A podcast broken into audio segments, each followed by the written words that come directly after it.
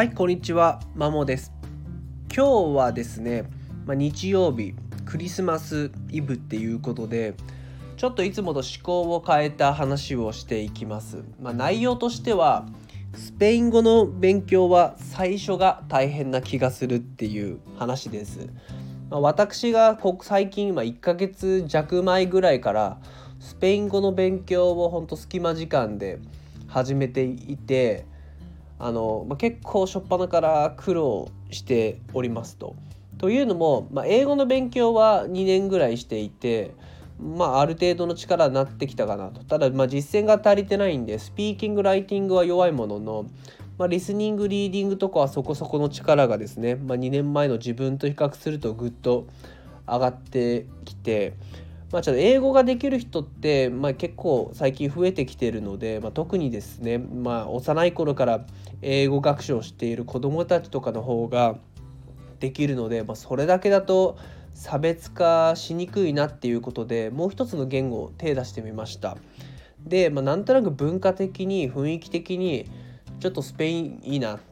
ラテン系いいなみたいな感じでスペイン語を始めましたもちろんその話してる人口もそこそこ多くて、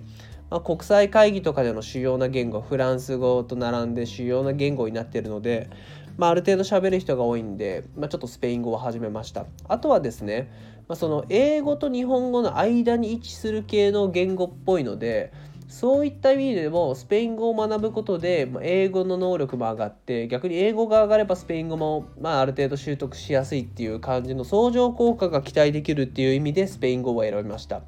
まあ、ただ始めてみるとですね、まあ、なかなか挫折だらけ絶望だらけでもう脳みそがちょっと腐りかけてる30前半の男にはなかなかハードなものですね。まあ、例えばですね、しょっぱな、アルファベットですね。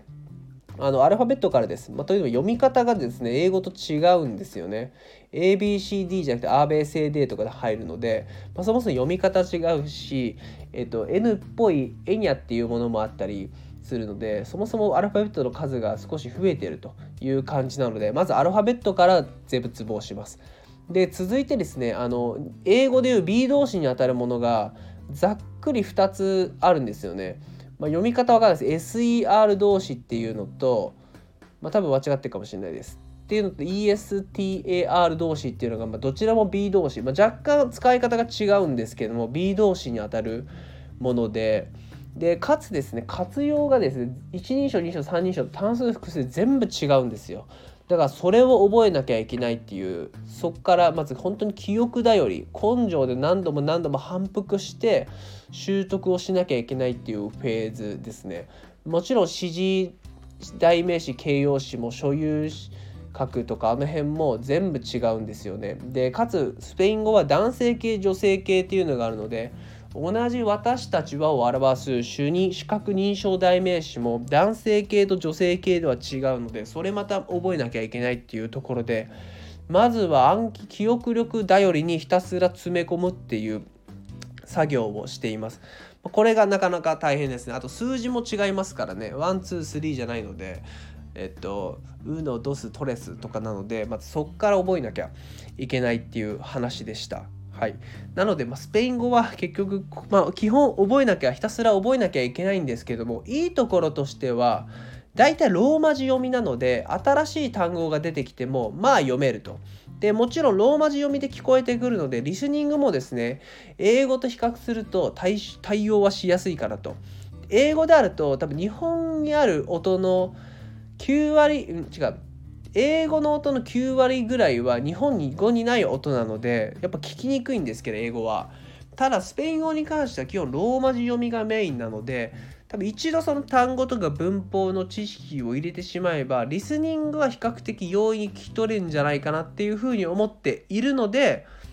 スペイン語の勉強最初や根気詰めて覚えるっていうフェーズが大変なんじゃないかなっていう希望的観測でタイトルがスペイン語の勉強は最初が大変な気が気がするっていうことにしました。はい。